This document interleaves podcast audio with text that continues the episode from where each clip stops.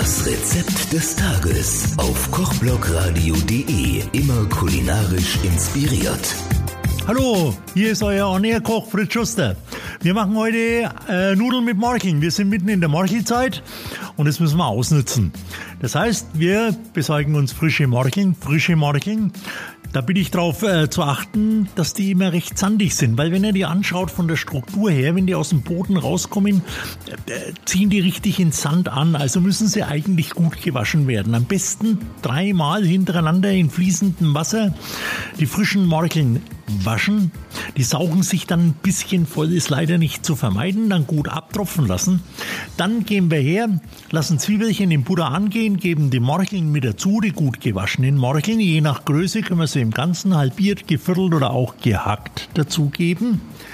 Äh, lassen die kurz angehen, löschen mit gut Sherry ab, also nicht äh, fleißig sein, gut Sherry ablöschen, dann ein bisschen Sahne drauf einkochen lassen, mit Salz und Pfeffer würzen und da die frisch gekochten Nudeln unterschwenken, in den Teller Parmesan drüber. Ihr flippt aus, ich schwör's euch.